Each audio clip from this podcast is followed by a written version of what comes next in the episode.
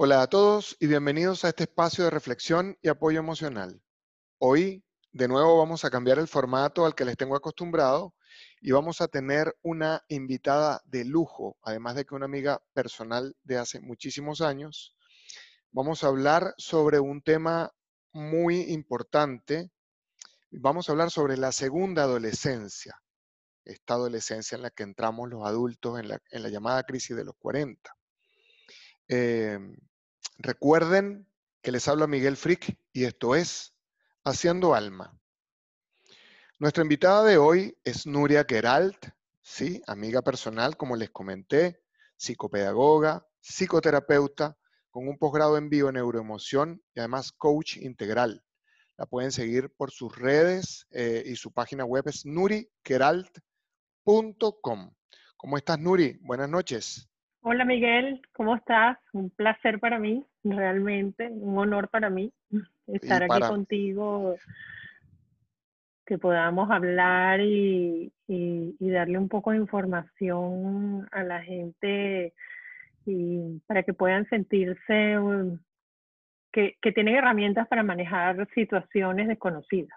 Eso me, parece muy importante que, que, todo el mundo pueda descubrir esas herramientas que, que hay miles y la gente puede vivir bien, la gente puede vivir tranquila. Así es. Antes de comenzar a grabar este podcast, eh, recordábamos hace unos años en Venezuela, cuando en algún momento tú me invitaste a tu programa de radio, Suéltame tu rollo, se llamaba, y comenzamos, fui un martes, recuerdo, eh, y luego no volví a salir nunca más de tu programa, me quedé allí. Sí, eh, no, tú, llegaste para quedarte, realmente. Este, cuando fue Roberto Betancourt que, que, me dijo, mira, y Oscar Misle, este, ¿quieres conocer un, un terapeuta para, para que tengamos pues como otras alternativas y hablemos en el programa con otro tipo de, de, visión, ¿no? Sobre, sobre la terapia, sobre las emociones, sobre la vida, ¿no? Y le dije, claro, claro, que bueno, te, y te voy a traer un, un terapeuta que se llama Miguel Frick y la conexión fue desde el primer momento. Así es. no podíamos parar de hablar, no había momento que no tuviéramos cosas en, en común teníamos también cosas con las que no estábamos de acuerdo, pero era eran fantásticas las discusiones y, los puntos que lográbamos encontrar ¿no? de, encuentro. Y sobre todo de eso recuerdo especialmente eh, un programa que hicimos sobre poesía. Recuerdo que llegamos un día que dijimos, ¿y hoy de qué vamos a hablar? Y, y realmente no crean que en la radio siempre está todo preparado, ¿no?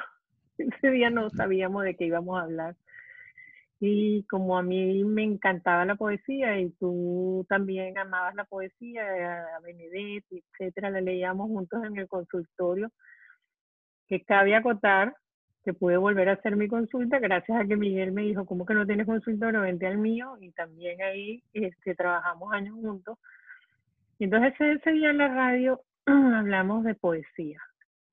A partir de ahí todo el mundo nos pidió que por favor, por lo menos, hasta el dueño de la radio, hiciéramos una vez al mes un programa de poesía porque empezó a empezaron a aparecer eh, radioescuchas que llamaban con poesía que tenían escrita y que nunca habían podido este, leérselas, difundirlas. difundirlas, tal cual. Eh, fue fue fantástico porque pues ahí hubo novios que leyeron cartas a, a sus parejas, hijos a madres, madres a padres, este fue, fue realmente un espacio que abrimos para, para la gente maravilloso. Fue fantástico. Y bueno, y desde ahí más nunca nos hemos separado. Qué recuerdo tan maravilloso, fíjate. Y los que me conocen, los que saben, los que han estado en mi terapia, los que los que han compartido algún espacio conmigo, mis amigos, saben que para mí la poesía es un vehículo regio, importante de reflexión. La utilizo permanentemente en las terapias, sí.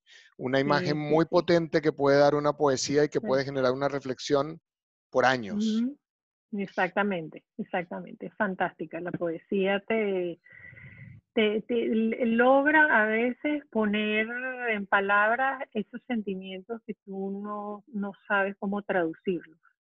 Sientes muchas veces cosas que no logras poner en palabras y a través de la poesía eh, se logra. Así es, totalmente.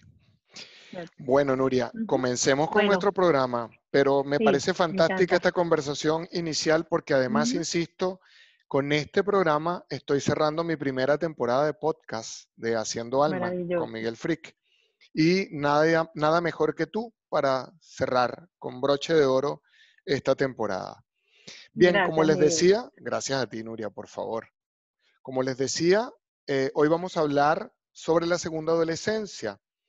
Eh, cuando los hijos llegan a la adolescencia, los padres en general están entre los 40 y los 50 años, eh, comenzando a vivir lo que en la psicología junguiana se llama la segunda mitad de la vida. Y mientras los hijos están pasando por un periodo de cambio profundo, que es la adolescencia, un, periodo de cambio de todo tipo, los adultos, los padres, están en una crisis vital que muchas veces los confronta. Así es, sí. Em, tú querías que habláramos de los adolescentes, sí. Y yo amo los adolescentes. este, pues este tema a mí me apasiona el de la segunda adolescencia.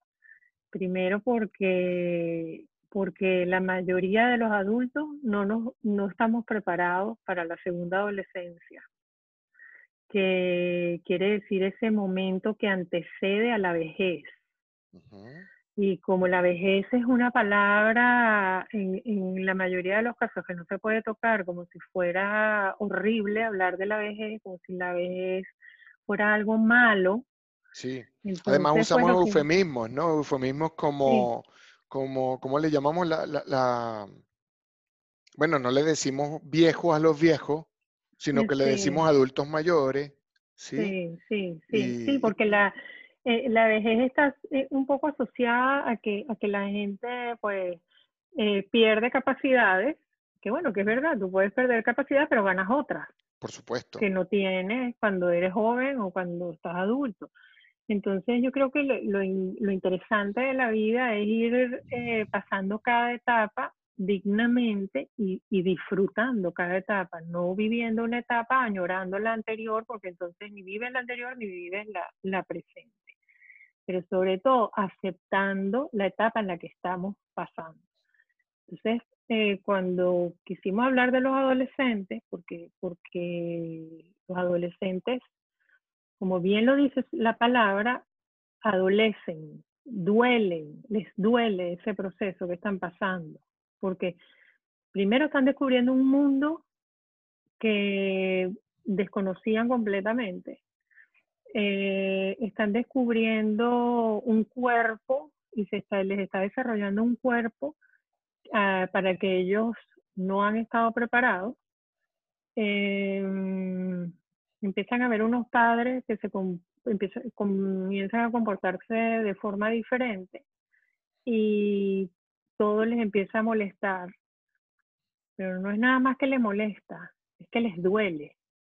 Duele conocer pues que, que el mundo no es tan bonito como nos lo contaron en los cuentos, como nos lo contaron en nuestra niñez y, y pues que, que hay que enfrentarse a cambios que, no se pueden detener.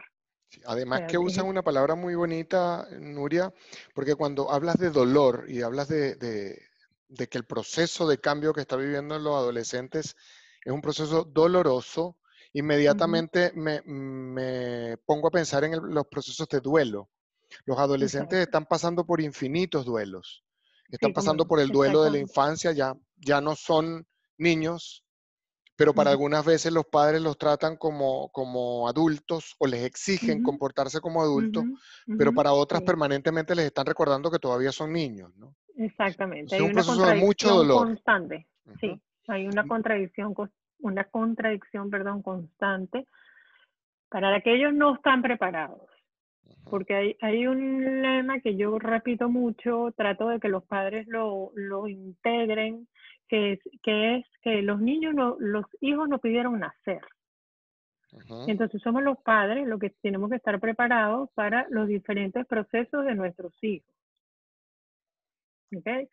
Entonces, eh, los, los, yo suelo decirle a los padres también, perdón, cuando, cuando los tengo en consulta, yo suelo decirle a los padres que cuando los hijos tienen problemas, mm, seguro, seguro es un síntoma de los problemas de los adultos del hogar. Seguramente, sí. O sea, dentro de esos lemas, que lo, lo, lo, trabajo mucho en la consulta, se llama no hagas de tu hijo un paciente.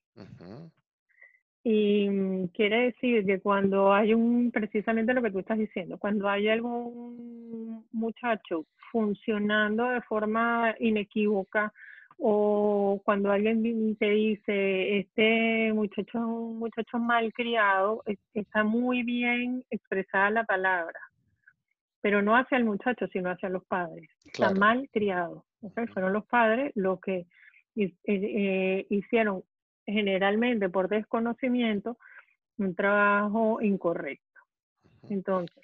además de que los padres quieren ir a depositar en el psicoterapeuta el problema. Ah, sí, sí. Aquí te dejo el muchacho para que lo resuelvas. ponlo funcional otra vez, quítale la malcriadez, quítale la responder a la rebeldía y entrégamelo de nuevo, ¿no? Exactamente. Como suelen hacerlo con los, con los profesores también. Sí, sí, sí, con los profesores y, y, con la mayoría de, de las cosas. Y, y en la sociedad y en, todo. Pues. Los demás son los responsables y, nosotros no somos responsables de nada. Totalmente. Entonces hay que empezar por ahí. Primero, eh, pensar para qué me hice padre, hombres y mujeres, para qué me hice papá, para qué me hice mamá y qué, qué responsabilidad tiene eso en, mi vida y en la vida de esa persona que yo decidí traer al mundo. Entonces hay que saber que los niños van a pasar por diferentes etapas. Eh, de niño, de adulto, de adulto joven, como llamo yo, y, y, después de, de adulto y de, y de, viejo, que también tienen a los papás viejos, y entonces también hay, hay, hay otras dinámicas, ¿no?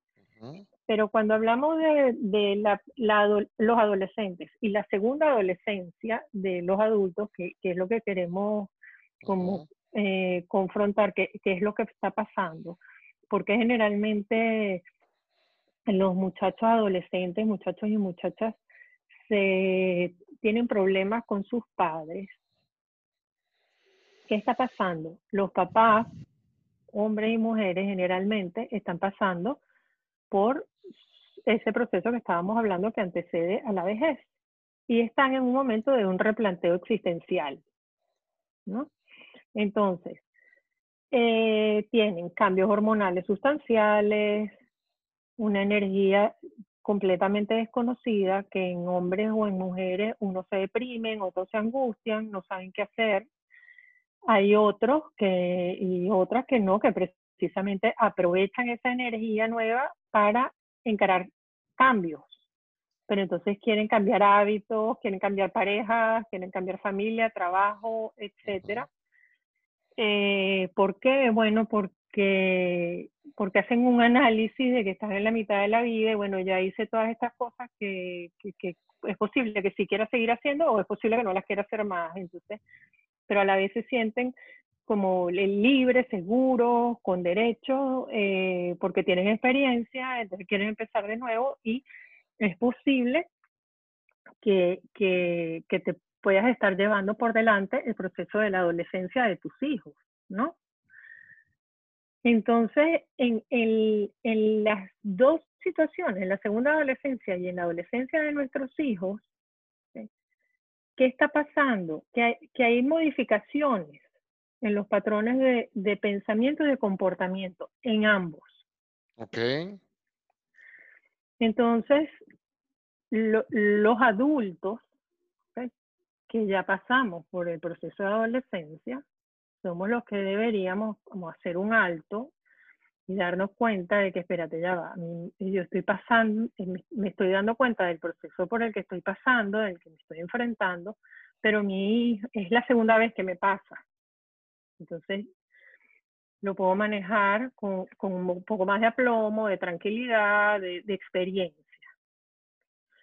Y a la vez darme cuenta de que mis hijos es la primera vez que están pasando por, este, por esta situación. A ellos les duele.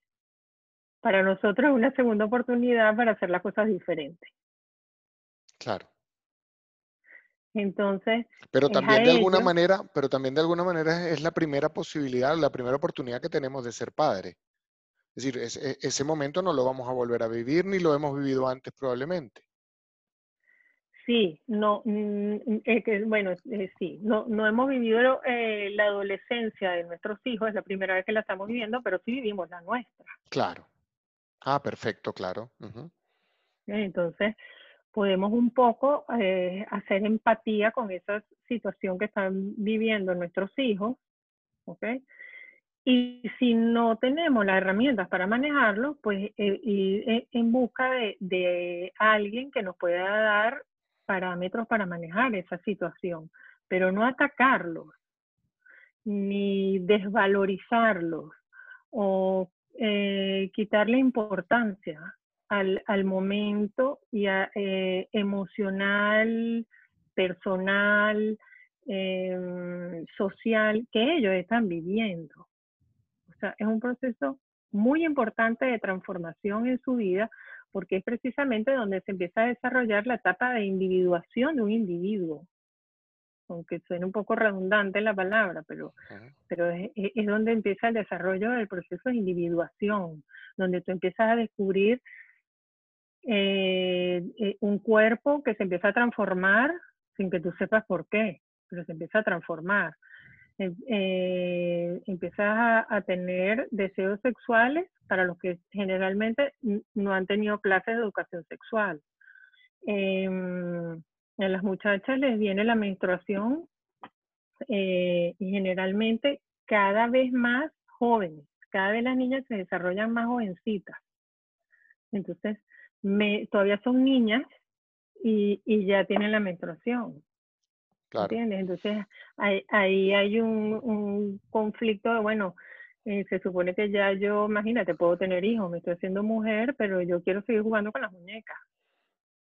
Igual los varones, ¿entiendes? Los varones, su, su proceso de desarrollo hormonal eh, se explota, de repente les empieza a cambiar la voz, les da pena hablar, eh, empiezan a tener em, erecciones por cualquier motivo y por, en cualquier situación y les da mucha pena porque no saben eh, cómo eh, controlarlo y, a veces pues les pasan situaciones que, que, pasan pena. a la vez todo este proceso de individuación es, es donde los muchachos eh, tienen que decidir qué quieren hacer con su vida, qué tienen que estudiar, en qué se van a desarrollar, eh, tienen que escoger una carrera, em, eh, entre muchas otras cosas.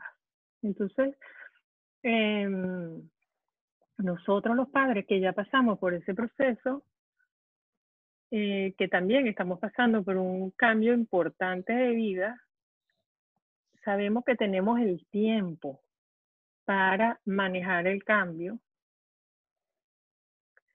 y por lo tanto tenemos que tener eh, la calma, la empatía y el tiempo para ayudar a nuestros hijos a pasar este proceso de la forma más estable emocionalmente posible. Fíjate que cuando me propusiste el, el, nombre del podcast sobre la segunda adolescencia, ahora que te estoy escuchando, he venido dándome cuenta que los padres, como padres, eh, realmente están viviendo una nueva adolescencia. Has, mencionado varias características. Totalmente, totalmente. has mencionado varias características que son súper interesantes porque normalmente las identificamos en el adolescente, pero las tienen los padres, como la irresponsabilidad, van y le endosan toda la responsabilidad al, al, adolescente, como que son confrontadores. y otras irresponsabilidades, por ejemplo, padres que se, pasa mucho con los padres que se divorcian y entonces abandonan a los hijos. Claro. ¿Ok? Eso pasa mucho. O, o madres también, que eh, si cuando hablo de padres, hablo de padre y madre, ¿no? Eh, eh, pasa con las mamás, pero pasa también con los papás. Este, porque yo lo veía cuando tenía 40 años, 45 años, me daba demasiada risa. Sentada en un café y veía llegar mis amigos y un poco mayores que yo y de repente llegaban en moto, chaqueta de cuero, pucas. y digo, ¿qué está pasando? ¿No? Y es precisamente porque están viviendo todo ese proceso que dicen, no, yo no me quiero hacer viejo, yo quiero seguir demostrando que yo sigo funcionando y que yo sigo y, este, además en esa, joven. Y, además en esa segunda adolescencia se sienten perdidos como padres, se sienten perdidos en lo que están viviendo. Sí, sí, sí, sí. Y, las, y entonces les pasa igual a las mamás, ¿ok? Entonces las mamás eh, tienen esa energía, tienen mucha energía, a la vez se dan cuenta que tienen que cuidar su cuerpo precisamente porque ya no es igual eh, eh, que antes, necesitas hacer mucho ejercicio para mantener tu cuerpo bien. Entonces te encuentras con las mamás que están todo el día en el gimnasio, que entonces se quieren, quieren demostrar que tienen un cuerpo espectacular, entonces están en minifaldas, chores y tacones, franelas exuberantes y camisas descotadas, cosa que a los hijos los puede eh, claro, los avergüenza quizás en algunos momentos. Completamente, lo, sí, los saca de contexto, los avergüenza y dice, bueno, pero ¿qué está pasando con mi papá? ¿Qué está pasando con mi mamá? ¿Qué es esto? Por eso son eh, mucho eh, esas confrontaciones. ¿Me explico? Entonces, em, es importantísimo que, que, que, de eso se pueda hablar. Ahora, ¿cómo, se, cómo se puede mejorar? ¿Cómo se puede mejorar un proceso de comunicación entre un, entre un adolescente primerizo y un adolescente papá? Porque pareciera que eso es, una, es un callejón sin salida. Es decir, en la medida en que nosotros nos empeñemos en conectarnos con una adolescencia que ya no nos pertenece, parece que el proceso de comunicación con nuestros hijos está totalmente perdido. Sí, sí. Bueno, el proceso de comunicación ojalá haya estado desarrollado desde el, desde el embarazo. ¿Qué quiere decir eso? Que, los padres realmente eh, vivan el rol de padres, se preparen para el rol de padres, hayan eh, hecho contacto con, con, el padre que tuvieron y la madre que tuvieron y, y puedan de, decidir qué padre y qué madre quiero ser yo con mis hijos con qué cosas me quedo de mis padres, con qué cosas no me quedo y cuáles incorporo nuevas. Y sanar los resentimientos que tengo con los padres, porque si no sano mis resentimientos con mis padres, no puedo conectarme con mis hijos de manera asertiva, ¿no? Exactamente. Entonces, eh, esto es cuando los hijos empiezan su proceso de adolescencia, ya no deberían saber si ha habido comunicación en la familia, si ha habido comunicación, si se habla de forma transparente en la mesa. La mesa de de la casa es muy importante. La hora de comer es muy importante para que todos podamos contar las cosas que hemos vivido en el día y, cómo las hemos resuelto o no las hemos resuelto y encontremos espacios donde, donde somos escuchados y, y a la vez donde encontramos o posibles soluciones o por lo menos eh, el, desahogo necesario. ¿Entiendes? Entonces, los niños eh, deberían estar preparados para este proceso que van a empezar a, a, tener, estos cambios. Y en lo que empiezan a tener estos cambios, naturalmente y tranquilamente, eh, vienes a, hablarlo con tu mamá y con tu papá, mira, me está pasando esto, ahora me está pasando lo otro, sin vergüenza, sin, sin miedo de, de mostrar mi cuerpo, sin, sin ningún tipo de, que, que se sientan que les van a hacer juicio, ¿sabes? Sobre, sobre lo que ellos van a plantear o, o, van, a, o van a hablar. Eso es muy importante, que, que, los hijos encuentren ese espacio con los padres. decías algo sumamente importante hace un ratito. Decías que los padres tienen que vivir el rol de padres o tienen que asumir el rol de padres. Y hay muchos padres que se empeñan en querer ser amigos de sus hijos. No, tú no puedes ser amigo de tus hijos. Eso era lo que quería tener una relación amigable. ¿Qué quiere decir una relación amigable? Una relación amigable es, es que tú respetas los procesos de tus hijos, respetas sus necesidades, respetas eh, su, lo que necesitan hablar, expresar sus emociones, ¿ok? Pero que siempre va a estar claro que, que tú eres la figura que durante una etapa de su vida los va a dirigir. Tiene, les guste o no, eh, el control ¿ok? Para formar estructura y camino en, su vida, ¿ok? O sea, es, muy importante. Una cosa es que tú tengas una relación amigable, porque tú no puedes ser amigo de tus hijos. Primero porque, porque, porque no, porque los amigos te, te, dicen que sí a todo, porque los amigos no tienen filtro, porque los amigos no tienen límites, los niños necesitan límites. Y porque además no debería haber jerarquía ni autoridad entre los amigos, ¿no? Exactamente. Y además porque es una generación o dos generaciones completamente diferentes. ¿Entiendes? O sea, las necesidades de los niños no van a ser nunca las necesidades de los padres. Entonces, eh, es muy bonito que los, que los niños tengan la libertad de acercarse a sus padres para, para preguntarles sin miedo sobre, sobre las etapas y los procesos de la vida.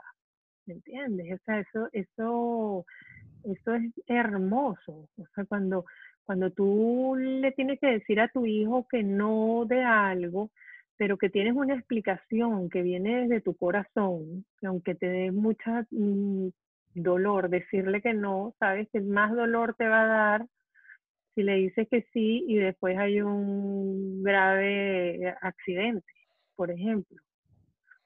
Bien, Nuri, para ir cerrando, porque ya nos queda poco tiempo, eh, te dejo una pregunta que me parece importante. ¿Cómo puedo vivir asertivamente mi crisis de la segunda adolescencia mientras estoy tratando de guiar a mis hijos en su propia crisis de la, adolescencia. ¿Qué consejos puedes darnos a los padres que estamos viviendo, que, podrían estar viviendo nuestros oyentes, esa crisis eh, de la segunda mitad de la vida, mientras están tratando de canalizar la crisis de sus propios hijos? Claro. Eh, yo creo que una palabra muy importante es aceptar aceptar el proceso estoy viviendo, aceptar el momento que estoy viviendo. No precisamente porque esté viviendo cambios en mi vida, porque esté viviendo cambios hormonales, cambios eh, profesionales, cambios familiares, tiene que haber una crisis. Puede haber un cambio, pero si los cambios se llevan eh, de forma coherente, no tiene que haber una crisis. Los niños que van a pasar la adolescencia, si se han preparado, si los padres se han ocupado de que van a pasar ese proceso, no tienen que vivir una crisis, van a vivir cambios, pero van a estar acompañados en ese proceso de cambio. No, no van a estar solos, no van a estar en, desconocimiento de lo que está pasando, no, se van a sentir que el, que el mundo cambia y que, que, ellos están perdidos en ese proceso. Se, se van a encontrar que hay un mundo que se empieza a abrir, una cantidad de posibilidades que ellos pueden escoger y que van a tener al lado quienes lo guían, quienes los apoyan, y quienes van a estar siempre a su lado para acompañarlos en el proceso, no para vivir su proceso, sino para acompañarlos. Y creo que los, los que somos adultos, que tenemos la oportunidad de reflexionar, eh, porque ya, hemos ya tenemos mucha experiencia de, de situaciones vividas, tenemos el, el, la, entre comillas, la madurez para detenernos, aceptar lo que está pasando y decir un momento, entiendo lo que me está pasando, yo me voy a ocupar de mi proceso, pero primero tengo que darle apoyo a mis hijos, porque si todo el proceso de ellos va bien, el mío también va a ir bien, pero el mío no va a ir bien si el de ellos va mal. Claro, perfecto. Muy bien, Nuria, muchas gracias por este espacio maravilloso que nos has regalado. Muchas gracias por tu tiempo. Te mando un abrazo gigante. Ay, igual para ti, Miguel. Muchas gracias. Eh, ojalá pues que hagamos muchas más temporadas.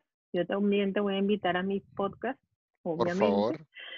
Y bueno, quién sabe, este, podremos a lo mejor abrir un canal de radio y volver a hacer nuestros programas maravillosos y podemos volver a pedirle a la gente que nos suelte su rollo. Exactamente, claro que sí. Bien, muchas gracias, Nuria. Gracias a ti, buenas noches. Recuerden que les habló Miguel Frick y me encuentran en las redes como Haciendo Alma.